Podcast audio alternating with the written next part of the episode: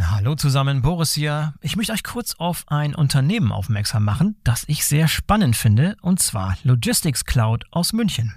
Spannend deshalb, weil Logistics Cloud ein neutrales Datennetzwerk für den Datenaustausch betreibt, das bereits 90 Prozent der weltweit tätigen Logistikunternehmen abdeckt. Und Leute, die die Logistics Cloud verwenden, sagen, man hat sofort das Gefühl, so sieht die transparente Supply Chain der Zukunft aus. Das ist natürlich eine gewagte Aussage, macht aber Sinn, wenn man sich anschaut, wie das Ganze tatsächlich funktioniert. Vereinfacht ausgedrückt kann man sich das so vorstellen, dass beliebig viele Shipper an das System von Logistics Cloud angebunden werden können, um Transportaufträge und Statusmeldungen an ebenso viele verbundene Logistikdienstleister zu übermitteln oder von diesen zu empfangen. Das hat zum Ziel, eine komplette Transparenz der Sendungsströme zu erreichen, wobei jede Sendung von mehreren Versendern zu mehreren Logistikdienstleistern verfolgt werden kann. Außerdem werden beliebig viele IoT-Provider an die Logistics Cloud angeschlossen, um Sendungsdaten mit IoT-Daten anzureichern und diese Rückmeldungen an die IT-Systeme der Kunden weiterzuleiten. Das neutrale Datenaustauschnetz der Logistics Cloud ist modular aufgebaut und somit maximal flexibel. Die Plug-and-Play-Lösungen lassen sich mit universeller Anbindung sowohl in bestehenden Lösungen als auch in neuen Anwendungen einfach einsetzen.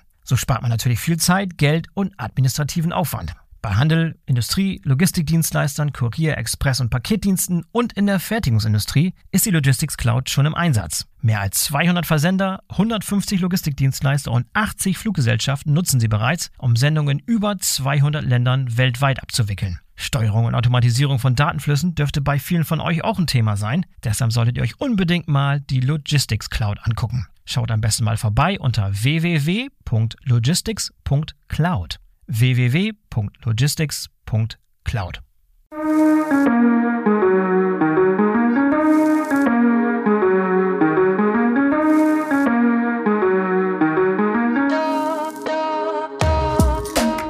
Hallo und herzlich willkommen zum BVL Podcast. Ich bin euer Host Boris Felgendreher und heute geht es bei uns um das Thema Cybersicherheit in Supply Chains. Supply Chains in Deutschland sind nicht genug abgesichert und das Management nimmt seine Rolle in der Cybersicherheit nur unzureichend wahr. Das sind zwei Kernergebnisse aus einer neuen Studie, die von der BVL in Zusammenarbeit mit der Universität der Bundeswehr München, der Otto von Gericke Universität Magdeburg sowie den Unternehmenspartnern One Identity, Schunk Group und Cicida erstellt wurden. Meine Gäste heute sind Alpha Bari, der CEO von Cicida, und Sonna Bari von Cicida, die diese Studie geleitet haben. Doch bevor wir loslegen, noch ein kleiner Hinweis auf einen unserer Sponsoren des BVL Podcasts, Metro Logistics. Den Großhändler Metro kennt ihr sicherlich alle. Und Metro Logistics war ursprünglich ein Metro-Konzerndienstleister, ist aber seit 2020 als eigenständiger Kontraktlogistiker am deutschen Markt aktiv. Der Fokus liegt natürlich auf der Lebensmittelbranche, aber auch für Logistikdienstleister, Automobilindustrie, Händler, E-Commerce-Händler und Hersteller aus verschiedenen Branchen die verfügbare Lagerfläche suchen, kann Metro Logistics der perfekte Partner sein. Im Multi-User Warehouse in Mahl gibt zum Beispiel verfügbare Lagerkapazitäten mit mehreren Temperaturzonen. Und Metro Logistics übernimmt für euch die komplette Logistikabwicklung, sprich Beschaffung, Lagerung, Cross-Docking, Kommissionierung und Distribution an B2B oder B2C-Kunden für Lebensmittel mit unterschiedlichen Temperaturanforderungen und Non-Food-Waren. Nachhaltigkeit liegt im Logistikzentrum in Mahl besonders im Fokus Dort befindet sich sogar Deutschlands größte Solaraufdachanlage mit 43.000 installierten Photovoltaikmodulen. Von der Deutschen Gesellschaft für nachhaltiges Bauen wurde das Multi-User Warehouse in Mahl sogar mit dem Gütesiegel Gold ausgezeichnet. Zentral gelegen ist das Ganze auch noch und es gibt eine Schienenanbindung für die Abwicklung von Containern über die Anbindung mit dem Rhein-Ruhr-Terminal in Duisburg. Also, es lohnt sich auf alle Fälle mal vorbeizuschauen unter www.metrologistics.de. Metro logistics.de. Ein Link zu weiteren Informationen inklusive einem virtuellen Rundgang durch das Logistikzentrum in Mahl findet ihr auch in den Show Notes. So, und jetzt kommt Sonna und Alpha Bari. Ich wünsche euch viel Spaß. Hallo Sonna, hallo Alpha, herzlich willkommen zum BVL-Podcast. Schön, dass ihr beiden dabei seid. Oh, wir freuen uns da zu sein. Danke für die Einladung. Genau, das freut mich auch sehr. Alpha, du bist bekanntes Gesicht. Dich habe ich schon mal im Podcast gehabt, schon eine Weile her. Da haben wir auch über ein ähnliches Thema gesprochen. Es wird allerhöchste Zeit, dass wir uns mal wieder dem Thema Cybersicherheit widmen. Diesmal auch im Kontext Cybersicherheit entlang der gesamten Supply Chain bzw. Supply Chain Netzwerk. Sondern du bist ein neues, in Anführungszeichen, neues Gesicht. Wir haben uns schon mal gesehen, aber äh, schön, dass du auch dabei bist. Ihr seid ein Geschwisterteam. Von daher erste Frage, wie, äh, wie klappt das so in der Zusammenarbeit? Wer ist der eigentliche Boss, ähm, Alpha? Ist es Sonna oder bist du das? ähm, also ich, ich verweise da auf den Handelsregistereintrag, da stehe ich drin. als mhm. Vorstand. Das Innenverhältnis ist für niemanden spannend, brauchen wir nicht drüber reden. Alles gut. Sondern dem noch was anzufügen? ähm, na, grundsätzlich ist es tatsächlich so, dass äh, wir vielleicht auf Geschwisterebene äh, anders agieren als hier im Beruf. Es ist einfach völlig offensichtlich, ich bin eine Angestellte äh, der Seki da und Alpha ist äh, mein Chef. Und äh, von daher hat tatsächlich im, im Kontext Seki da auch Alpha die Hosen an. Wie das privat ist, was ich von dahingestellt. Sehr, schön. War eine Fangfrage, ihr seid nicht drauf eingegangen. Sehr schön, sehr schön. Alpha, denn äh, einige Leute kennen vielleicht Sekida, äh, kennen vielleicht dich auch, aber sag mal ein bisschen was zum Hintergrund. Du hast lange Zeit in der Industrie auch gearbeitet, glaube ich, bei Thyssen damals, das ist so meine Erinnerung, und, und hast dich dann selbstständig gemacht und spezialisierst dich heute auf dieses Cyber-Security-Themen, richtig? Genau, genau. Also ich komme ja ursprünglich aus der Unternehmensberatung, habe dann in den Zehnerjahren bei ThyssenKrupp in der IT gearbeitet, dort am Schluss weltweit die Cybersicherheit und die IT-Infrastruktur verantwortet. Ähm, da hatten wir eine Menge interessante Themen damals schon, weil ja leider die großen Unternehmen damals schon im Fokus von Hackern standen äh, und habe mich dann Ende 2019 zusammen mit ein paar Kollegen selbstständig gemacht, um jetzt als Berater in dem Bereich IT und Cybersicherheit unterschiedlichen Unternehmen weiterzuhelfen. Das machen wir jetzt im fünften Jahr, sind also eine mittelständische Beratungsboutique, die sich auf das Thema hier spezialisiert hat. Sehr schön, sehr schön. Und für mich hat dieses Thema Cyber Security, Cybersicherheit nicht nur entlang der Supply Chain, sondern allgemein kommt das für mich immer so in Wellen. Also es gibt nur so Phasen, wo das total präsent ist, ist in allen Medien und es wird immer super hochgekocht und ist irgendwie super präsent. Und dann gibt es wieder Zeiten, wo man denkt, wow, lange die Zeit von dem Thema nichts gehört. Ist das nur meine Wahrnehmung? Ist das eure Wahrnehmung? Und woran liegt das? Liegt das daran, dass es immer dann akut wird, wenn große prominente Fälle bekannt werden äh, und an die Oberfläche schwappen und dann schlägt man wieder ein und geht wieder zum Alltag über sozusagen? Äh, wie sieht das aus aus eurem ja, Blickwinkel? Das ist, das ist aus meiner Sicht schon so ein bisschen so. Wir sehen eigentlich, wenn man in Studien hineinschaut, wenn man in Statistiken hineinschaut, sehen wir gleichbleibendes hohes Niveau von Fällen hier in Deutschland und Europa, wo wir ja seit einigen Jahren vermehrt mit äh, Cyberangriffen zu tun haben, insbesondere in diesem Umfeld Ransomware, was so seit 2018, 2019 zu so einer Art Massenkriminalität geworden ist. Und eigentlich, wenn ich heute Unternehmer bin, dann ist es fast wahrscheinlicher, dass mein Unternehmen gehackt wird, als dass mir abends im Restaurant die Brieftasche gestohlen wird. Also es ist wirklich eine sehr mhm. häufig vorkommende Kriminalität. Berichtet wird aber in der Tat, da glaube ich, hast du recht, immer dann, wenn was besonders Spannendes passiert ist. Also wenn ein bekanntes, großes Unternehmen gehackt wurde, und da gibt es ja jedes Jahr Fälle, oder wenn irgendwas passiert, was für die Allgemeinheit spannend ist. Zum Beispiel war ja letzte Woche in allen Zeitungen auch online, dass Apple irgendein großes Update rausgebracht hat, um bestimmte Formen von äh, Diebstahl auf dem iPhone zu verhindern. Immer wenn sowas passiert, dann steht es in der Zeitung. Aber das Grundrauschen im Hintergrund, dass das Alltagskriminalität ist, das bleibt sich eigentlich gleich. Ja, und jetzt habt ihr zu dem Thema eine Studie gemacht. Dazu gibt es einen sehr, sehr langen Bericht, nämlich über 100 Seiten, eine ganz, ganz tolle Studie. Ich habe den Großteil der Studie gelesen, nicht alles. Ich hab, musste ein paar Dinge überfliegen, aber ich habe äh, mir einen Großteil dieser Studie äh, angeschaut. Da lassen wir nochmal einen Link in den Show Notes, da können Leute sich nochmal schlau machen im, im Nachgang.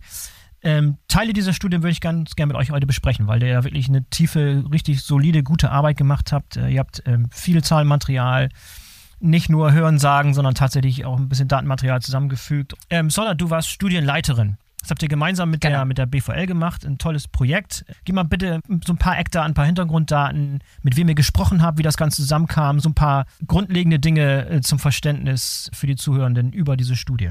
Mache ich sehr gerne. Also es ist tatsächlich äh, eine wissenschaftliche Studie. Das war uns auch tatsächlich wichtig, ähm, weil natürlich, wenn man als Unternehmen in dem Bereich tätig ist, ähm, kann man da ja sonst sehr viel machen, um einfach nur darzustellen, man muss jetzt dringend dieses Unternehmen anstellen. Das war eben genau nicht unser Ziel.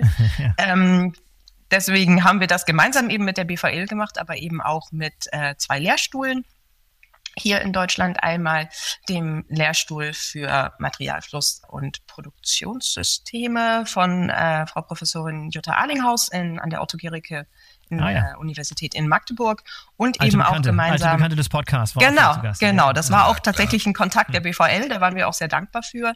Und eben auch zusammen äh, mit der äh, Dr. Gabi Dreo-Rodosek, von die den Cybersicherheitslehrstuhl an der Universität, äh, Bundeswehr-Universität in München innehat. Mhm. Da, um eben uns da auch abzusichern, dass wir das ordentlich machen. Und deswegen, es war tatsächlich eine anonyme Befragung die mhm. wir durchgeführt haben äh, unter den Mitgliedern der BVL, da eben fokussiert auf Manager und Entscheider. Und da haben tatsächlich 160 Personen dann eben auch mitgemacht und geantwortet. Und deswegen hatten wir einen sehr guten Datensatz, mit dem wir mhm. da arbeiten konnten und auch eben wirklich gut Erkenntnisse daraus ziehen konnten, die wir dann eben auch wissenschaftlich verifiziert haben.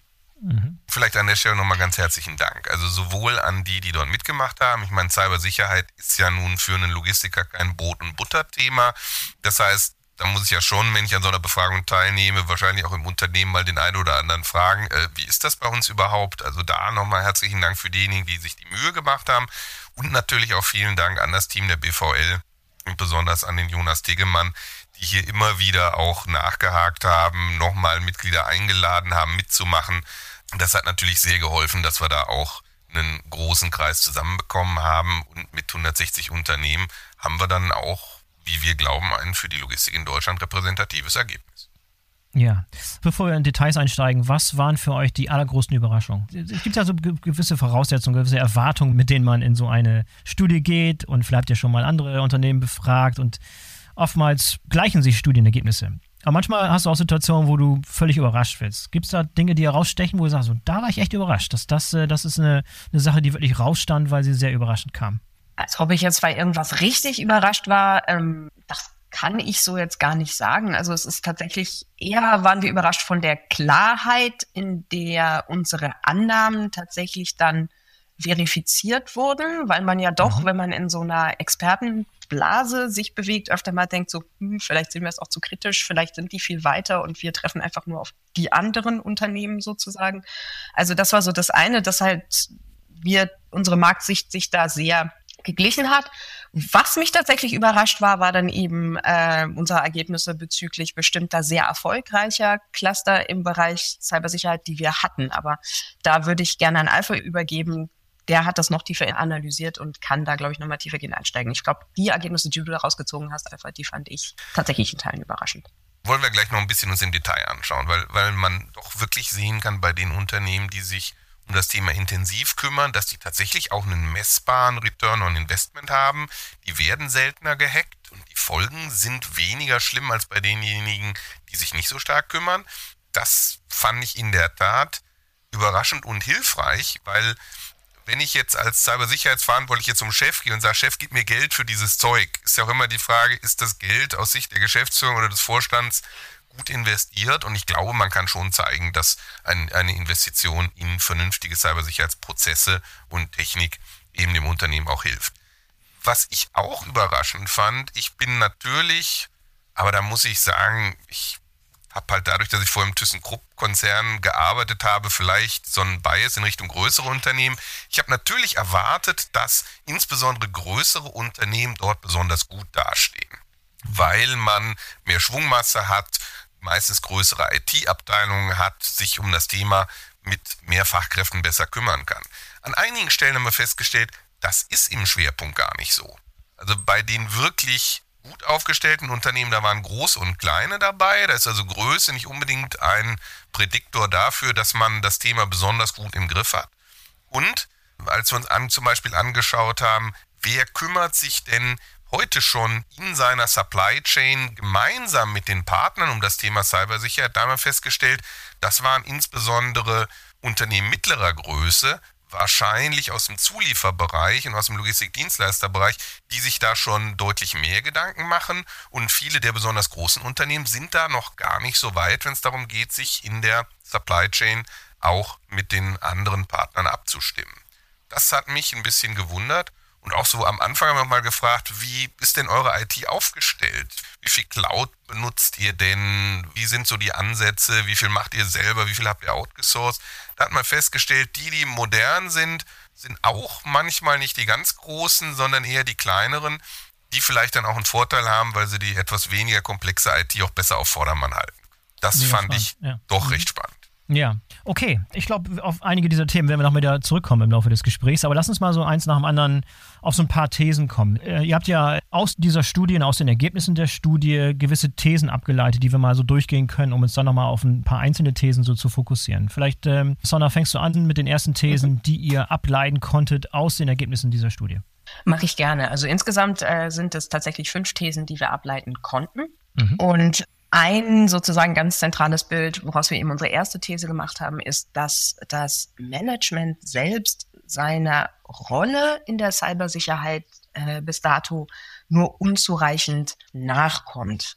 Was wir damit meinen, ist sozusagen die gute Nachricht ist wirklich, Cybersicherheit war bei allen befragten Managern ein wichtiges Thema, ein großes Thema, das auch in der Geschäftsführung platziert ist. Und das ist ja per se erstmal wirklich eine sehr gute Nachricht, weil da gehört es tatsächlich auch hin. Aber wenn man dann eben ein bisschen weiter runter in die Daten sich gewühlt hat und ein bisschen sich auf die Antworten da fokussiert hat, stellt man dann eben fest, so ja, das Thema ist wichtig, aber dann das eigentlich notwendige Wissen, was da dann eben auf Entscheidungsebene noch dazukommen muss, da gibt es dann relativ schnell Lücken. Also wir haben zum Beispiel halt gefragt, ob denn die befragten Manager wüssten, ob ihr Unternehmen Teil der kritischen Infrastruktur ist. Das ist insofern in der Cybersicherheit ein spannendes Thema, weil das da deutlich stärker reguliert ist, was erfüllt werden muss, um cybersicher zu sein. Und mhm. ein Viertel der Befragten konnte diese Frage nicht beantworten. Mhm. Da sitzt man mhm. dann halt schon so ein bisschen da und denkt sich so, hm, also das wäre schon Wissen, was man erwarten könnte. Ja, genauso waren es mehr als 40 Prozent der Befragten, die nicht sicher wussten, ob äh, das Unternehmen gegen Cyberrisiken versichert ist. Also es haben sich halt immer wieder solche Wissenslücken aufgetan, aus denen wir halt so ein bisschen dann auch in, in Kontext mit den anderen Thesen schließen konnten, okay, da sind noch Hausaufgaben zu machen. Und da gibt es durchaus auch noch eine Handlungsverpflichtung, weil für uns sind halt die Themen wie Risikomanagement und Business Continuity Management, also sicherzugehen, dass das Unternehmen weiter bestehen kann, auch wenn businesskritische Dinge im Unternehmen passieren, zu denen die Cybersicherheit gehört, Management-Themen, wo halt auch das Management die Weichen stellen muss. Ja? Und das ist halt momentan noch nicht immer der Fall. Ja, kurze Zwischenfrage dazu. Kann man daraus ableiten, dass das Wissen, über das du gerade gesprochen hast, beispielsweise ob jemand gegen Cyberrisiken versichert ist oder ob man zur kritischen Infrastruktur gehört, kann man davon ausgehen, dass das Wissen im Unternehmen zwar vorhanden ist, aber dass die Person es nicht wusste, die diese Befragung durchgeführt hat, was heißen könnte, dass da sehr stark noch Silos am Start sind. Dass das Wissen zwar im Unternehmen vorhanden ist, aber nicht gebündelt in, der, in dieser äh, einen Funktion, mit der ihr da gesprochen habt. Das ist schon nicht irgendwo, aber verteilt in verschiedenen Abteilungen, in verschiedenen Silos. Ist das eine, eine logische ja. Schlussfolgerung daraus? Oder eine Erklärung? Absolut. Absolut. Mhm. Also das ist eben auch einer der Punkte, äh, einer der Aufrufe, die wir auch in dem Text äh, der Studie gestartet haben, dass wir eben auch ganz klar sagen, es muss mehr Dialog einfach geben. Ich bin mir sicher, es gibt in jedem Unternehmen Menschen, die natürlich wissen, ist das kritische Infrastruktur oder nicht, oder sind wir versichert mhm. oder nicht. Ähm, wir glauben einfach bloß, dass, dass zumindest dieses, diese zentralen Eckpunkte auch im Wissen der Geschäftsführung direkt verankert sein sollten, dass es eben nicht so sein sollte, dass die erstmal auf die Suche gehen müssen nach diesen Informationen. Ja, es geht, mhm. wie gesagt, gar nicht darum, dass jetzt auf einmal die Geschäftsführung zum Cybersicherheitsexperten werden muss. Das Klar, ist nicht ja. das Thema. Vergleichen wir es doch mal mit einem anderen Thema. Nehmen wir mal was ganz Simples. Brandschutz. Ja? Mhm. Ich bin mir sicher, die meisten Geschäftsführer und Vorstände in der Logistik in Deutschland wüssten nicht selber, was konkret muss ich denn tun, um in meinem Unternehmen gesetzeskonform Brandschutz sicherzustellen. Mhm. Aber ich bin mir sicher, jeder hat sich darum gekümmert, dass Brandschutz stattfindet, dass es Verantwortliche gibt, dass das Ganze professionell gemacht wird. Dann, denn am Ende über die Sorgfaltspflicht hafte ich ja doch dafür als Geschäftsführer oder als Vorstand. Und genauso wird man sich auch darum gekümmert haben, dass jemand im Unternehmen klärt, dass man in angemessenem Umfang äh, gegen einen Brandfall versichert ist, äh, dass hier auch gegebenenfalls Betriebsunterbrechung abgesichert ist und so weiter und so fort. Auch das wird der Geschäftsführer nicht selber gemacht haben. Das passiert im Unternehmen. Da ist dieser Prozess jemand zugeordnet. Warum ist das beim Brandschutz so? Ganz einfach. Mit dem Thema Feuer setzen wir Menschen uns halt auseinander, seit es Menschen gibt.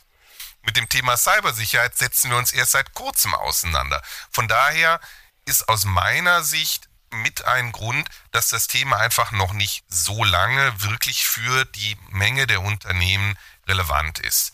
Nur im Ergebnis, wie bei einem Risiko Feuer, äh, Verletzungsrisiko am Arbeitsplatz, äh, was auch immer ich mir im Risikomanagement vorstellen kann, genauso muss ich auch bei dem Thema Cybersicherheit am Schluss an den Punkt kommen, dass ich äh, als Manager nicht nur vermute, es ist im Unternehmen irgendwo sicherlich gut gemanagt, sondern dass es wie bei anderen Risiken auch sauber zugeordnet ist und sauber abgemanagt wird. Da denke ich mal, das wird sich jetzt in den nächsten Jahren hoffentlich einschleifen, sodass das hinterher dann auch so ein Selbstläuferthema mal wird. Ist es aber noch nicht. Okay, genau. so was ist jetzt klare Handlungsempfehlung daraus? Was ist ein Action-Item, das man daraus mitnehmen kann aus dieser Erkenntnis? Wie gerade schon gesagt, was ganz wichtig ist, ist einfach wirklich in den Dialog zu gehen mit der IT. Okay. Es mhm. ist normalerweise durchaus so, dass es auch in kleineren Unternehmen Experten oder Menschen mit Wissen zum Thema Cybersicherheit gibt, die sich auch in erklecklichem Ausmaß um die Thematik kümmern. Bloß mit denen müsste man dann eben auch mal sprechen, vielleicht auch mal nachhaken, wo sind Lücken, wo sind Herausforderungen, wo sind potenziell auch budgetäre Probleme, um dann eben solche Themen auch angehen zu können. Und gerade solche Entscheidungen werden nun mal normalerweise nicht äh, im Unterbau getroffen, sondern das sind einfach strategische Entscheidungen, die bei der Geschäftsführung liegen. Bei vielen Themen ist es ja so, dass ich mir als Geschäftsführungsgremium oder als zuständiger Geschäftsführer von dem jeweiligen Verantwortlichen regelmäßig Bericht erstatten lasse. Also es muss das ja nicht jeder so machen wie im Großkonzern. Also so zu meinen Zeiten bei ThyssenKrupp durfte ich dann schon einmal im Quartal auch ähm, beim Vorstand den Stand der Dinge darstellen. Das ist sicherlich eine relativ hohe Intensität, aber mich zumindest einmal im Jahr mit dem Informationssicherheitsbeauftragten in meinem mittelständischen Unternehmen mal hinzusetzen, mal zu sagen, wie siehst du die Lage, äh, wo stehen wir da, auch in Zusammenarbeit mit der IT, das macht sicherlich Sinn, um da einfach auch in einen entsprechenden Tonus reinzukommen, indem ich über diese Risiken spreche. Öfter ist sicherlich fein, aber natürlich muss man, wenn man so eine Fachfunktion wie Cybersicherheit vertritt, äh, auch Verständnis dafür haben, dass ich einfach sehr viel auch zu tun habe als Vorstand oder Geschäftsführer. Aber dieses eine Mal im Jahr hinsetzen und zu überlegen, was sind denn eigentlich hier die wesentlichen Risiken und Themen, das sollte ich schon tun. Okay, also wenn das noch nicht stattfindet, dann ist das eine sehr, sehr einfach zu erfüllende Handlungsempfehlung von uns. Okay, äh, das abgehakt, das sollte, sollte stattfinden im Unternehmen. Alles klar, was sind weitere äh, interessante Learnings, Findings aus der Studie, die zu einer nächsten These geführt haben? Ein weiteres Finding, Alpha hat es schon angerissen, war eben genau das Thema, dass wir durchaus auch sehen konnten auf Basis der Daten, dass äh, größere Unternehmen, also in diesem Fall, wir haben nach Umsätzen gefragt, Unternehmen, die einen Umsatz haben, der größer war als 500 Millionen im Jahr, durchaus mehr tun im Themenbereich Cybersicherheit, als das jetzt Unternehmen mit weniger Umsatz tun in Abstufungen. Aus unserer Sicht ist das aber genau dem schon angerissenen geschuldet, dass halt einfach Konzerne mehr Personal haben, potenziell größere Fachbereiche haben, deswegen dann natürlich auch mehr Hebel in Bewegung setzen können, weil einfach kapazitäre Vorteile äh, bestehen. Auf der anderen Seite konnten wir aber eben auch sehen, dass es durchaus auch kleinere Unternehmen gibt, die schon signifikante Dinge tun, die auch die Weichen richtig stellen. Was heißt, es ist tatsächlich so, große Konzerne können mehr tun, aber was wir eben da äh, Unternehmen ans Herz legen wollen, die halt immer sagen, ja, die großen Konzerne, die können das halt, wir können das halt nicht. Ähm, es gibt einfach wirklich Basis-Hausaufgaben, die jedes Unternehmen machen kann, die auch jetzt nicht unbedingt sofort riesige Investitionsaufwände erfordern, die signifikante Cybersicherheitsvorteile bieten. Also dazu ähm, kommt Alpha bestimmt noch mal mehr in unserer fünften These, weil da passt das noch mal ein bisschen besser hin. Aber das war tatsächlich ein Bild, wo man jetzt wahrscheinlich wirklich selbst als Nicht-Experte nicht so überrascht ist, dass das jetzt ein Finding war. Ähm, wir haben uns dann gesagt, dann nehmen wir es auch auf. Wo es dann wieder spannender wird, ist bei unserer dritten These. Weil da geht's halt um etwas, wir haben es magische IT genannt. Also wir haben eben sehr viel festgestellt, dass es ein unglaublich großes Vertrauen in den Unternehmen gibt, wenn es um die Fachkompetenz ihrer IT geht. Wenn es darum geht, kann meine IT Cybersicherheit? Ja? Ähm, mhm. Da haben eigentlich die Unternehmen durch die Bank weg eben gesagt, nee, wir glauben, unsere IT ist da super aufgestellt, wir glauben, wir sind da super aufgestellt. Äh, von daher ist schon mal alles prima. Ja? Grundsätzlich ist das natürlich super. Wenn man dann aber ein bisschen tiefer reingeschaut hat, wir haben dann natürlich auch ein bisschen fachlichere Themen trotz allem abgefragt, auch wenn wir wussten, naja, wie viel Wissen existiert da. Das war eben auch ein bisschen Hintergrund der Studie, das auch mal rauszufinden und haben dann da eben schnell festgestellt, äh, es gibt signifikante entweder wirkliche Lücken oder Wissenslücken. Wenn es halt darum geht, haben wir ein Backup-Management, wie machen wir Update und Patch-Management, haben wir einen, einen spezifischen Schutz für administrative Konten und Konten mit weitreichenden Zugriffsrechten sind die nochmal gesondert geschützt. Ähm, und man konnte da dann eben schon sehen, dass das grundsätzlich alles stattzufinden scheint. Aber wenn man halt gefragt hat, wer macht's, kam eigentlich immer nur die Antwort, ja, das macht die interne IT. Mhm. Also mhm. so nach dem Motto, ich habe unser Schicksal in Gottes Hand gelegt und Gottes Hand ist in dem Fall die IT und die wird das dann schon richten. Und da ist eben auch ein bisschen die Frage, ob das ausreicht, wenn die Verantwortung für Business Continuity Management und Risikomanagement dann doch bei der Geschäftsführung liegt. Mhm. Alpha? Das ist, das ist, glaube ich, genau auch das Thema. Ja, also, dass ich sowas wie Absicherung von Administrationskonten mit besonderen Rechen. Was ist denn das zum Teufel wieder? Ja, also dass das die IT macht, das ist ja total in Ordnung. Ja, nur wenn man dann an anderer Stelle liest und fragt so, ja, wer kümmert sich denn um ein Budget für Cybersicherheit? Ja, das macht auch die IT. Da wird es dann schwierig, weil ähm, jetzt gehen wir das doch mal an dem, an dem Beispiel einmal durch. Ich glaube, das darf man zum Beispiel gar nicht machen. Warum? Weil, woran werde ich denn als IT-Verantwortlicher gemessen im Regelfall im Unternehmen? Ja, daran, dass ich für möglichst wenig Geld möglichst viel IT zur Verfügung stelle. Ja, das ganze Zeug soll laufen, das soll das tun, was ich möchte und es soll pro Benutzer möglichst wenig kosten. Wenn ich dem jetzt sage, naja, und aus dem IT-Budget entscheidest du jetzt, wie viel du abzweigst für Cybersicherheit, da arbeitet der Mann ja auf einmal gegen seine eigenen Ziele. Ja, wenn man dem das Ziel gibt, das soll möglichst günstig sein und ich zwacke jetzt Geld ab, wo jetzt nicht äh, etwas für den User Sichtbares rauskommt, sondern ich mache damit Sicherheitsmaßnahmen, dann wird das ja auf einmal aus Sicht der Fachabteilung teurer, was ich da mache. Also freiwillig werde ich das dann wahrscheinlich nicht tun. Da dürfen wir uns nicht selber im Weg stehen im Management. Also ich muss schon von außen einmal abstimmen, okay, wie viel Geld wollen wir denn in die Hand nehmen, um uns mit Cyberrisiken zu beschäftigen? Ähm, und das darf ich nicht verrechnen mit allgemeinen IT-Budgets, ähm, sondern nur wenn ich das getrennt halte, kann ich, bin ich auch in der Lage, dann äh, eine entsprechende Steuerung in die IT reinzugeben, wenn schon die IT alles umsetzen soll. Aber zumindest soll es ja nicht so sein, dass erst die IT alles umsetzt und hinterher sagt man dem IT-Leiter, na, das war dies Jahr ein bisschen teurer, jetzt kriegst du einen kleineren Bonus. Das geht auf die Dauer nicht gut, fürchte ich. Okay. Sonne? Einen weiteren Punkt, ähm, den wir eben auch festgestellt haben, es gibt einfach, wie gesagt, so ein paar inzwischen eigentlich schon Basishygienemaßnahmen. Dazu gehört es eben, dass man sich klar macht, äh, dass also zumindest äh, bei unserer Studie zum Beispiel rauskam, dass bei Unternehmen, die schon angegriffen wurden, das ist was, was man anonym sehr schön abfragen kann, da kriegt man dann auch ehrlichere Antworten. Das gab es natürlich und da stellte man dann fest, 37 Prozent dieser erfolgreichen Cyberangriffe sind dadurch entstanden, dass Beschäftigte ausgetrickst wurden und halt eben entweder schadhafte Links geklickt haben oder eben schadhafte Software heruntergeladen haben. Natürlich nicht aus bösem Willen, sondern meistens passiert es ja wirklich einfach eben, weil man ausgetrickst wird, voll die Phishing-Leute ja auch immer klüger werden. Ja, also Cyberkriminalität ist Alltagskriminalität. Das Ziel ist immer, dich dazu zu bekommen, aus einem Gefühl heraus etwas zu tun, was dann langfristig erfolgversprechend für den Kriminellen ist. Wenn man das also weiß, ist es halt sehr wichtig, dass die Mitarbeitenden mit auf diese Reise genommen werden Dazu ist einmal wichtig eben auch, dass die Geschäftsführung das mitträgt und genauso wichtig ist es, dass man Schulungen macht. Das ist inzwischen durch Dienstleister auch relativ kostengünstig möglich. Das ist kein sehr hoher Aufwand. Und wir haben halt in der Studie festgestellt, dass drei Viertel der Befragten ähm, das durchaus auch schon machen. Aber ein mhm. Viertel macht es eben noch nicht. Und das ist aus unserer Sicht tatsächlich auch wieder so eine klassische offene Flanke.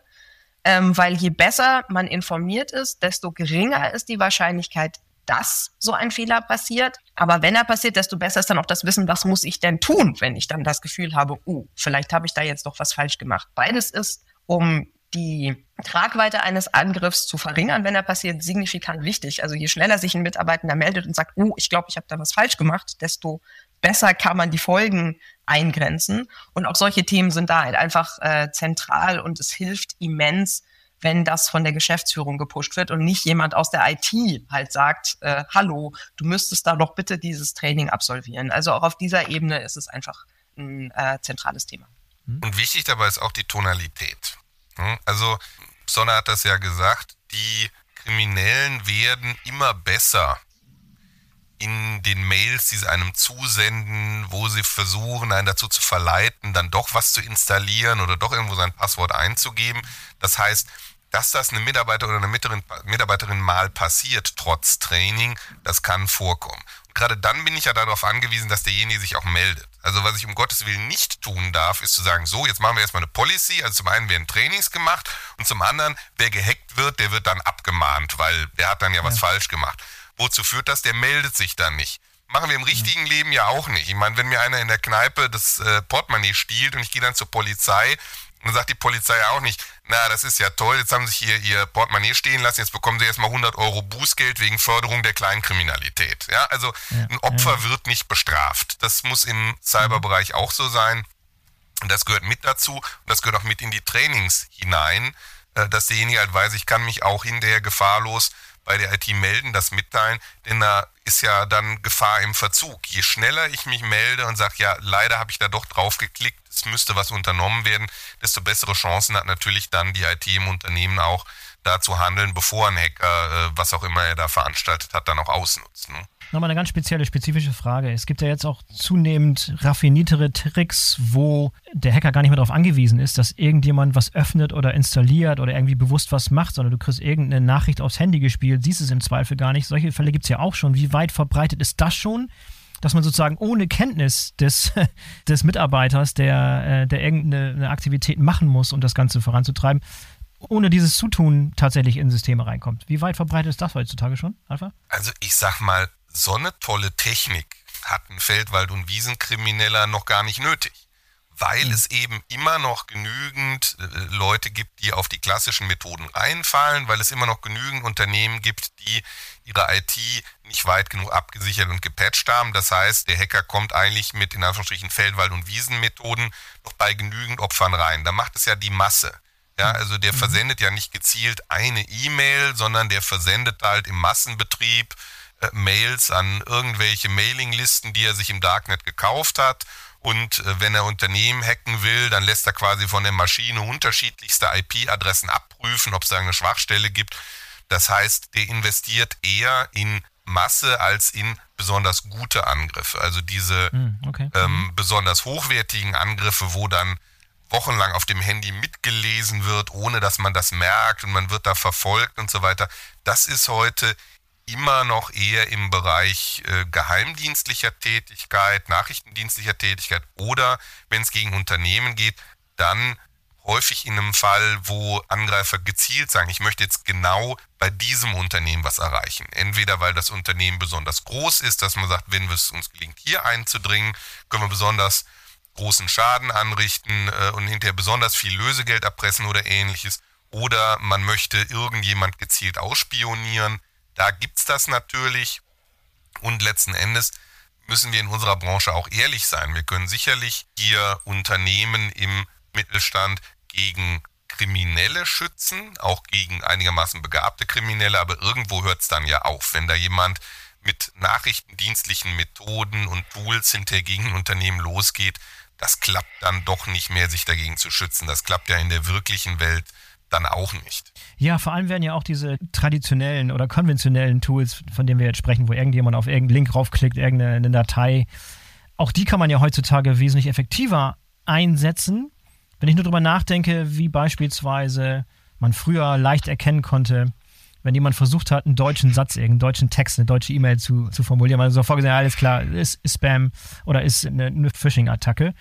Heutzutage im Zeitalter von ChatGPT und solchen KI-Tools ist im Zweifel der Text nicht mehr zu unterscheiden von einem Text, der vom Freund oder vom Mitarbeiter kommt.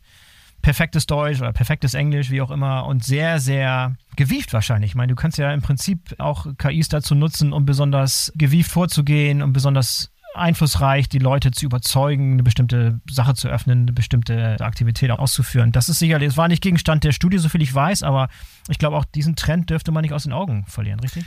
Das, das, das ist so. Ja, also genau wie du sagst, die Texte, die solche E-Mails vom Hacker dann haben, werden deutlich besser und die versuchen ja auch die Leute zu ermüden. Wir haben beispielsweise diese Woche einen realen Fall gesehen, äh, da hat also dann jemand sich sein Passwort abluchsen lassen. So wie ist das passiert? Der kriegte eine E-Mail von einem echten Geschäftspartner. Also der Hacker hat zuerst diesen Geschäftspartner gehackt und dann quasi aus dem E-Mail-Konto des Geschäftspartners eine Mail geschickt. Das heißt, ich habe im Training gelernt, ich muss prüfen, kommt denn diese Mail wirklich von dem Absender? Und mein IT-System sagt mir, ja, die ist wirklich von dem Absender, das ist die richtige Adresse, da liegen die richtigen Kenncodes dahinter, ist alles in Ordnung. So. Und dann in dieser Mail war jetzt auch nicht eine Schaddatei drin. Die hätte ja noch vielleicht der, der Malware-Filter gefunden oder so, sondern da stand da nur sinngemäß drin, hier, ich schicke dir eine Datei, prüf die bitte, die liegt auf Dropbox. Dann war da nur ein Link auf Dropbox. Das war mhm. auch ein echter Link. Also auch da, wenn das IT-System das prüft, kommt raus, ist wirklich ein Dropbox-Link. Wenn ich schaue, ist das eine echte Dropbox-Adresse, sehe ich, es ist eine echte Dropbox-Adresse. So, dann gehe ich da rein, dann ist da drin ein PDF-Dokument. So, dieses PDF-Dokument war jetzt nicht in Ordnung. Aber jetzt hat man diese ganzen Sachen schon geprüft und ist dann vielleicht ein bisschen müde. So, dann klickt er auf das Dokument und dann kommt halt, ja, also um dieses Dokument zu öffnen, musste ihr dann ein Passwort eingeben. Das ist so ein schönes Microsoft-Logo dabei gewesen, also eine sehr echt aussehende Seite. Nur oben, wenn man im Kleingedruckten geguckt hat, war das natürlich nicht auf einem Microsoft-Server, sondern auf dem Server beim Hacker. So, und da war dann der Mitarbeiter, sag ich mal, schon so müde, dass er dann da sein Passwort eingegeben hat, weil wahrscheinlich hat er die ganzen Schritte vorher geprüft. Mhm. Jetzt kann man natürlich ja. als Experte sagen, Mensch, das ist doch klar, wenn du ein PDF-Dokument aufmachst, das dir ein anderer schickt. Das kann doch nicht sein, dass du da dein Microsoft-Passwort eingeben musst. Wieso das denn? Das musst du doch merken. Aber äh, da ist man dann ja an so einem Punkt, ich als Fachmann würde dann natürlich sagen, halt mal, hier ist doch irgendwas komisch. Aber dass der Mitarbeiter, nachdem er wahrscheinlich bei diesen anderen Schritten schon geguckt hat, dann beim dritten, vierten Schritt oder irgendwann mal sagt, ach komm, das wird jetzt schon passen, ist eigentlich nur menschlich. Und so über, also auch über diese Ketten, dass quasi, dass ich zweimal, dreimal, viermal mir überlegen müsste, hat das denn alles noch seine Ordnung? So wird da heute agiert. Und ähm, natürlich kann ich dann die ganzen Dokumente, die ich dafür brauche, auch mit ChatGPT besser aufsetzen. Es ist ja sogar so, ähm, ich kann diese generative KI ja auch zum Programmieren einsetzen. Also ich kann jetzt nicht ChatGPT sagen, bau mir eine Phishing-Seite, die genauso aussieht wie Microsoft. Da würde wahrscheinlich dann irgendwo ein Filter ja, anschlagen und sagt, Moment, das hört sich ja. kriminell an. Aber äh, kann das ja anders formulieren. Also im Zweifel schaffe ich sogar KI dafür einzusetzen, mir dann eben diese äh, Webseite, auf der das Opfer dann seine äh, Daten eingibt, quasi vorschreiben zu lassen. Also das macht's wirklich, macht wirklich diese einfacheren Arten von Kriminalität nochmal deutlich einfacher. Da müssen wir uns leider darauf einstellen. Ja, jetzt haben wir ja viel über Cybersicherheit und Maßnahmen und so weiter innerhalb der eigenen vier Wände gesprochen. Ich möchte gerne noch mal ein bisschen auf diesen Aspekt eingehen, der auch Gegenstand eurer Studie war, der auch zu diesen Thesen geführt hat, wo es um die unternehmensübergreifende Zusammenarbeit entlang der Supply Chain geht. Das ist super spannend, weil ich glaube, einige Unternehmen fühlen sich wahrscheinlich sehr, sehr sicher, weil sie haben alles getan und Top-IT-Abteilungen und haben investiert, haben tolle Budgets und tolle Fachleute, die sich um Cybersicherheit kümmern, aber arbeiten mit irgendwelchen Lieferanten in irgendwelchen Ländern, Hunderten, Tausenden Lieferanten zusammen, die dann sozusagen das Einfallstor bilden für solche Hackerangriffe. Alpha, was, wie, geht man damit um? Das ist für mich ein riesengroßes Feld, das die meist wahrscheinlich nicht richtig verstehen oder die Gefahren dort nicht richtig einschätzen können, oder? Ja, und äh, das, was ich vorhin erzählt habe, ist ja genau so ein Beispiel. Ja, der Hacker knackt ein Mailkonto in Firma A und schafft es damit dann an Passwörter in Firma B zu kommen. Ja. Ähm, das ist natürlich ein ganz wesentlicher Teil. Ich habe ja nicht nur E-Mail-Verkehr zwischen Unternehmen in einer Supply Chain, sondern ich habe ja häufig auch IT-seitige Verbindungen, wo Daten über EDI ausgetauscht werden, ganz klassisch, oder wo ich äh, entlang eines moderneren gemeinsamen Planungssystems auf einer Plattform vielleicht agiere. Und an all diesen Stellen muss ich mich natürlich fragen, kann es sein, dass über die entsprechende Datenschnittstelle ein Hacker, der einen meiner Partner hacken konnte, auch Zugriff auf meine IT erlangen kann.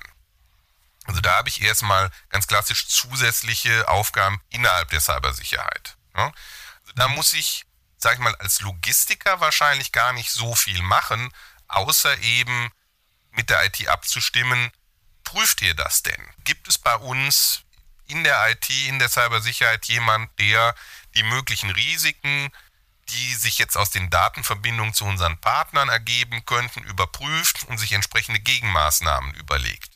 Ähm, wenn die Antwort da ist, ja, das haben wir auf dem Schirm, wir haben hier mit den Firmen A, B, C und den Plattformen DEF, wir kümmern uns darum, soweit gut.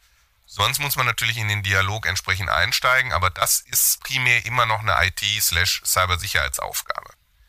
Was aber auch spannend ist, ist, ich kann ja nicht nur in den Informationsfluss eingreifen, genauso kann es mir passieren, dass weil jemand in meiner Lieferkette gehackt wurde, weil es dort zu einem Betriebsstillstand kam, beispielsweise über einen Ransomware-Fall, dass ich physisch auf einmal Schwierigkeiten bekomme. dass ja. bestimmte Güter, die mir geliefert werden sollen, nicht verfügbar sind, weil der Lieferant gerade nicht produzieren kann. Oder weil der Logistikdienstleister gehackt wurde und die Güter liegen irgendwo, aber leider ist das äh, Lagerverwaltungssystem beim Dienstleister verschlüsselt und keiner weiß, welches denn nun meine Paletten sind. Und da muss ich mir dann die Frage stellen, wie gut sind diese Unternehmen denn in der Cybersicherheit für sich? Da haben wir natürlich ein signifikantes Gefälle. Da, da, da greift dann auf einmal das, was wir eingangs gesagt haben über größere, kleinere Unternehmen. Häufig ist es ja so, wenn ich als OEM am Ende der Kette sitze, ähm, dass ich das größere Unternehmen bin, aber in Teilen abhängig davon bin, dass deutlich kleinere Unternehmen und Dienstleister weiter oben in der Supply Chain äh, entsprechend lieferfähig sind. Und die Frage wird sich heute relativ selten gestellt. Wir haben in der Studie gesehen, dass die Mehrheit der Unternehmen sich heute noch nicht intensiv damit auseinandersetzt, wie denn Cybersicherheit bei Lieferanten und Kunden aussieht und sich auch noch nicht damit auseinandergesetzt haben, äh, was denn eigentlich übergreifend die kritischen Materialflüsse sind. Ähm, das heißt, ich bin da noch nicht mal so weit, dass ich vollständig identifiziert habe, welche meiner Partner sind denn an der Stelle für mich so kritisch, dass ich über das Thema vielleicht mal reden müsste. Es mhm. gibt Branchen, die sind da schon relativ weit. Vorreiter, wie so oft in Deutschland, die Automobilindustrie. Ähm, die hat einen eigenen Cybersicherheitsstandard dafür entwickelt. Da gibt es den sogenannten DSEX-Standard. Und wenn ich Zulieferer eines Automobilunternehmens in Deutschland bin, ist der Regelfall, dass dann eben der OEM mir auflegt, du musst dich nach diesem T-Sex-Standard zertifizieren lassen. Du musst auch garantieren, dass du die entsprechenden Parameter dort einhältst. Und im Zweifel findet sogar eine Haftungsverlagerung statt, dass ich als OEM letzten Endes vom Zulieferer erwarte, wenn du Zulieferer einen Stillstand bei dir hast, der sich auf mich auswirkt, ich habe einen Produktionsstillstand oder ähnliches, dann haftest du mir auf den Betriebsstillstand. Das machen die relativ hart, aber Gott ja, die Automobilindustrie ist ja nun auch bekannt dafür, dass mit Zulieferern nicht unbedingt zimperlich umgegangen wird. Das muss man sicherlich nicht in jeder Branche in dieser Härte spielen. Teilweise geht es ja auch nicht unbedingt darum, eine Haftung zu verlagern. Ja? Also Selbstverständlich könnte ich hingehen und der Otto Müller GmbH mit 20 Mitarbeitern, wenn die partout Lieferant bei mir sein wollen, irgendwo eine Haftungsklausel auflegen.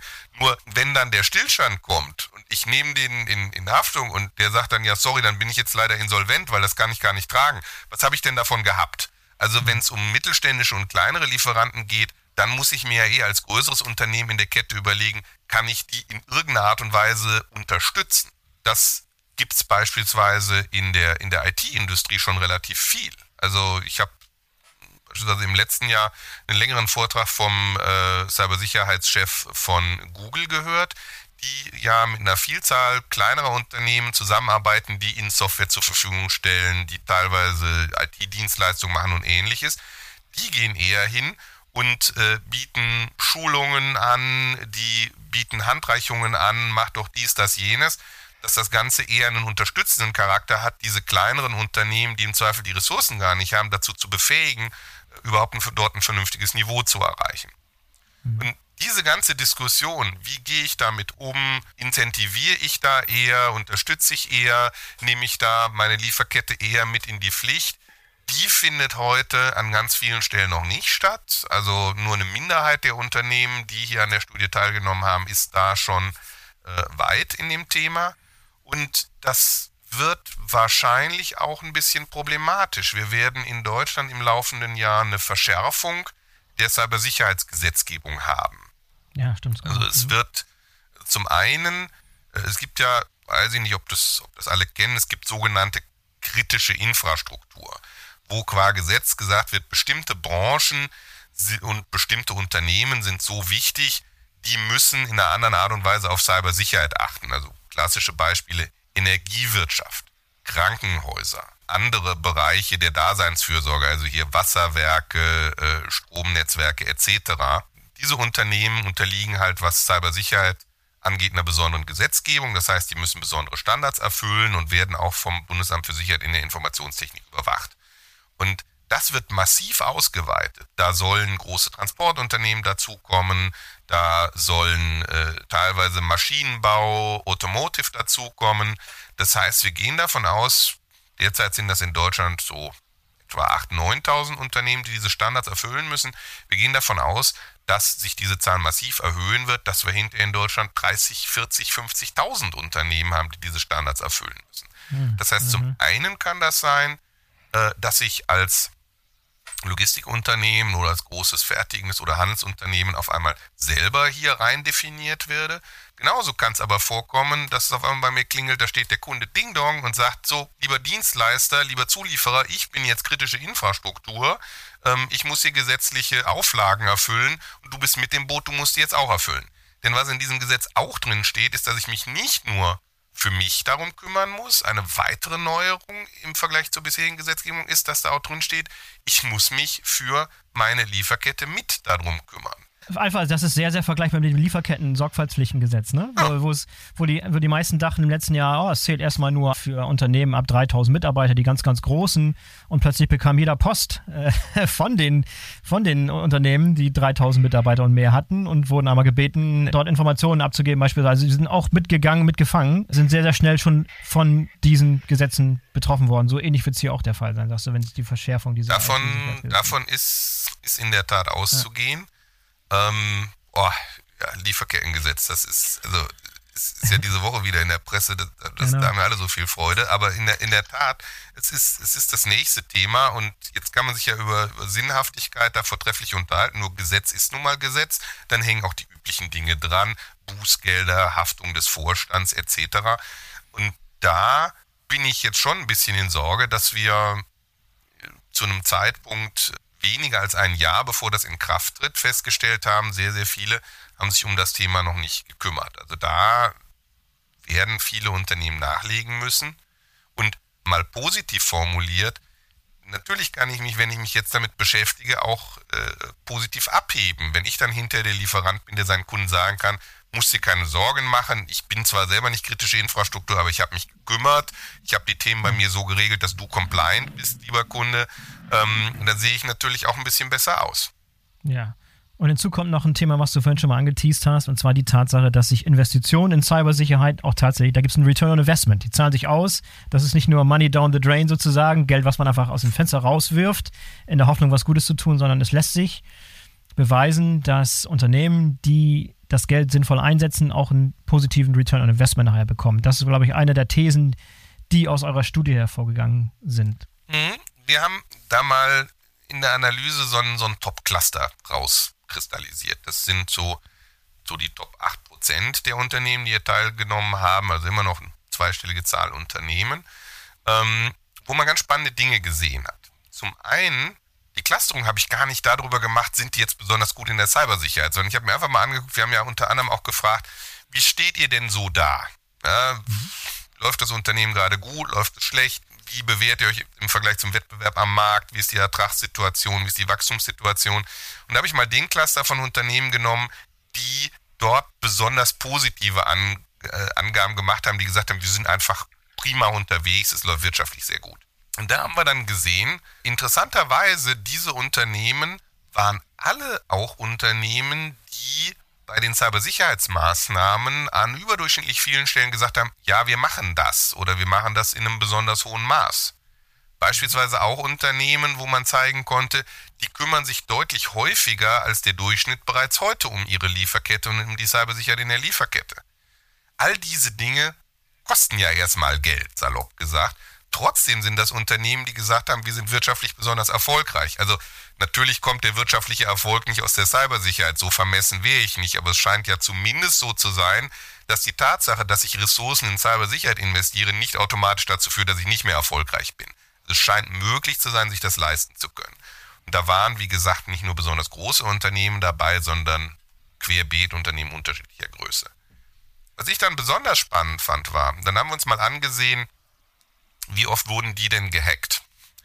Also im Durchschnitt der Befragung hat nur ein Viertel, bisschen mehr, 26 Prozent, gesagt, wir wurden in den letzten fünf Jahren gar nicht gehackt. Alle anderen hatten ein Problem. In diesem Top-Cluster haben über 40 Prozent der Unternehmen gesagt, wir wurden gar nicht gehackt. Also mhm. da habe ich schon mal das erste Thema. Anscheinend lohnt sich die Investition in Schutzmaßnahmen. Die Wahrscheinlichkeit, dass ich gehackt werde, sehe ich an dieser großen Zahl Unternehmen, sinkt dann anscheinend. Und das Zweite, was ich spannend fand, und das ist eventuell noch wichtiger, wir haben ja auch gefragt, wie lange hat es denn gedauert, bis ihr wieder arbeitsfähig wart, bis also die Folgen dieses Cyberangriffs vollständig beseitigt waren. In der Gesamtgruppe der Unternehmen hat über ein Viertel der Unternehmen gesagt, das hat bei uns mehrere Wochen, mehrere Monate oder in den schlechtesten Fällen sogar über ein Jahr gedauert, bis mhm. wir wieder normal arbeiten konnten. Wer das nicht ganz realistisch findet, es gibt ja doch so ein paar öffentliche Fälle, beispielsweise haben wir hier in Nordrhein-Westfalen ja seit einigen Monaten die Südwestfalen IT, das ist ein Dienstleister für den öffentlichen Bereich. Gut, ist jetzt nicht Logistik, hat aber Auswirkungen. Also es gibt äh, Landkreise hier in Nordrhein-Westfalen, da können sie seit fast einem halben Jahr äh, keine Kfz-Zulassung mehr machen, weil das technisch immer noch nicht wieder geht. Also das ist tatsächlich realistisch, dass das auch mal ein halbes Jahr oder ein Jahr dauern kann, wenn man Pech hat. In dem Top-Cluster hat keiner von denen, die dann doch gehackt wurden, gesagt, er hat dafür Wochen, Monate oder Jahre gebraucht. Das heißt, die waren alle nach maximal einigen Tagen wieder an einem Punkt, wo sie normal den Geschäftsbetrieb führen konnten. Und das ist ja fast noch ein wesentlicheres Thema, weil da habe ich ja den mhm. eigentlichen Verlust man hinterher durch den Stillstand. Und ja. das ist für mich wirklich das Kernergebnis, dass wir wirklich schon in der Logistik in Deutschland heute unter den Mitgliedern der BVL zeigen können, diejenigen, die sich um das Thema Cybersicherheit professionell kümmern, haben auch hinterher weniger Stress mit dem Thema oder idealerweise gar keinen Stress mit dem Thema. Und da kann man alle anderen nur zu einladen. Gut, diese Erkenntnis ist jetzt nicht besonders überraschend, dass die Leute, die sich um IT-Sicherheit kümmern, am, am, Ende besser dastehen, aber dass auch beweisbar ist, dass es tatsächlich zum, zum messbaren Unternehmensmehrwert führt und dass ihr das nachweisen konntet in dieser Studie, finde ich schon bemerkenswert. Dem noch was anzufügen? Gibt es noch irgendwelche äh, letzten abschließenden Bemerkungen, irgendwas, was ihr noch loswerden wolltet? Irgendwelche abschließenden wichtigen Erkenntnisse? Während Alpha denkt, habe ich tatsächlich noch einen, den ich tatsächlich aus der Studie nochmal rausziehen kann. Also wir haben da mhm. tatsächlich rausgefunden, dass ein Drittel der Befragten, das ist eine ganze Menge, noch mhm. keinen Plan in der Schublade haben, wie sie das Unternehmen wieder ans Laufen kriegen, sollte durch einen Cybersicherheitsvorfall ein Stillstand eintreten. Also es gibt keinen Cybersicherheitsnotfallplan. Und äh, mhm. das ist auf jeden Fall was, was ich aus meiner Perspektive tatsächlich nochmal den Hörerinnen und Hörern ans Herz legen möchte zu prüfen, haben wir sowas und dann wirklich auch nochmal durchzugehen, basiert das wirklich auf einer Definition von businesskritischen Prozessen, die aus den Bereichen tatsächlich kommt, also wo nicht nur die IT mal theoretisch gesagt hat, wir glauben, das sind die, sondern wo tatsächlich die Bereiche gesagt haben, wenn das nicht mehr funktioniert, dann steht hier das Geschäft still und dann eben wirklich sich einen Plan zu überlegen, wie man dieses Risiko mitigiert, weil der Kern, wie jetzt schon besprochen, ist immer, es sollte möglichst schnell wieder geschäftlich weitergehen, auch nach einem Vorfall. Und ein wichtiger Teil davon ist, dass man tatsächlich einen Plan hat, der auch schon vorbereitet ist, bevor man in die Situation kommt. So einfach das klingt, aber ich glaube, die Message ist noch nicht bei allen angekommen. Gut, dass du es nochmal betont hast. Sehr schön. Genau das ist es. Also ich weiß, ja. ich, ich, ich selbst habe auch tatsächlich keinen Plan dafür, zum Beispiel, was ich denn eigentlich mache, wenn hier mal die Wohnung in Flammen steht. Ja, auch da müsste ich mich kümmern. Ich kann also sehr gut verstehen, wieso man das vielleicht noch nicht gemacht hat, obwohl man es besser weiß. Aber das ist auf jeden Fall was, wir haben es schon gesagt, Cyberkriminalität ist Alltagskriminalität. Die Wahrscheinlichkeit, dass es uns allen mal passiert, dass wir gehackt werden als Unternehmen, ist hoch. Man sollte sich also wirklich damit auseinandersetzen. Ja.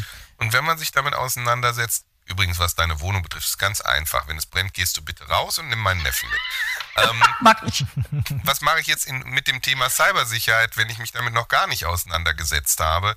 Ähm, da steht man ja dann auch so ein bisschen davor. Dafür kann ich aber das Netzwerk nutzen. Was die Studie auch zeigt, ist, innerhalb der BVL gibt es offensichtlich Unternehmen, die sind mit dem Thema gut unterwegs. Das heißt, was ich im Zweifel durchaus mal machen kann, wenn ich jetzt als Logistiker oder als Geschäftsführer irgendwo denke, ich muss mich damit beschäftigen und weiß jetzt nicht, wo ich anfangen soll, bevor ich da Geld in die Hand nehme und am Ende gar einen Berater frage. Ich kann ja einfach mal Peers im Netzwerk fragen, wie macht ihr das? Welche Erfahrungen habt ihr gemacht? und kann mich über so einen Austausch mit anderen in der BVL da auch so ein bisschen an dieses Thema annähern. Das machen wir bei anderen Themen, wenn es um Kernlogistik geht, ja auch. Und bei Cybersicherheit ist das sicherlich auch erfolgversprechend. Was wir uns noch vorgenommen haben, ist, wir wollten mal einige der Unternehmen, manche haben netterweise äh, sich auch namentlich zu erkennen gegeben, wir wollten mal einige von denen, die sich da besonders gut aufgestellt haben, mal ansprechen und mal fragen, wärt ihr denn im Zweifel auch bereit, mit anderen mal darüber zu reden, wie ihr das macht? Das könnte hier ja auch bei der Vernetzung helfen und könnte irgendwo denjenigen nützen, die da noch am Anfang stehen. Okay, also für Interessierte sollen gerne auf dich zukommen und da fragen und ihr stellt die Connections her oder direkt an die BVL wenden. Das können wir gerne machen, das kann die BVL gerne machen. Sehr gut. Also wir lassen Links in den Show Notes zu Ansprechpartnern und zur Studie Cybersicherheit in Supply Chains. Das lange Dokument, wo sich Leute nochmal die extra Details rausholen können. Sehr lesenswert. Nur eine Anmerkung, für mhm. Menschen, die sich nicht durch die 100 Seiten lesen wollen. Es gibt auch eine zehnseitige Management Summary, auch die steht noch besser Sehr zur schön. Verfügung. Das nur als äh, kleiner Tipp. Guter Hinweis. Vielen Dank, dass ihr dabei wart und bis zum nächsten Mal. Danke euch. Dankeschön, Boris. Bis bald. Tschüss. So, das war der BWL-Podcast mit Alpha und Sonabari zum Thema Cybersicherheit in Supply Chains. Ich hoffe, dieses Gespräch hat euch für das Thema sensibilisiert und ihr habt eine Menge dazugelernt heute. Links zur Studie und Ansprechpartner findet ihr wie bereits erwähnt in den Shownotes dieser Sendung. Für heute sage ich Tschüss und auf Wiederhören. Bis zum nächsten Mal. Euer Boris Felgendreher.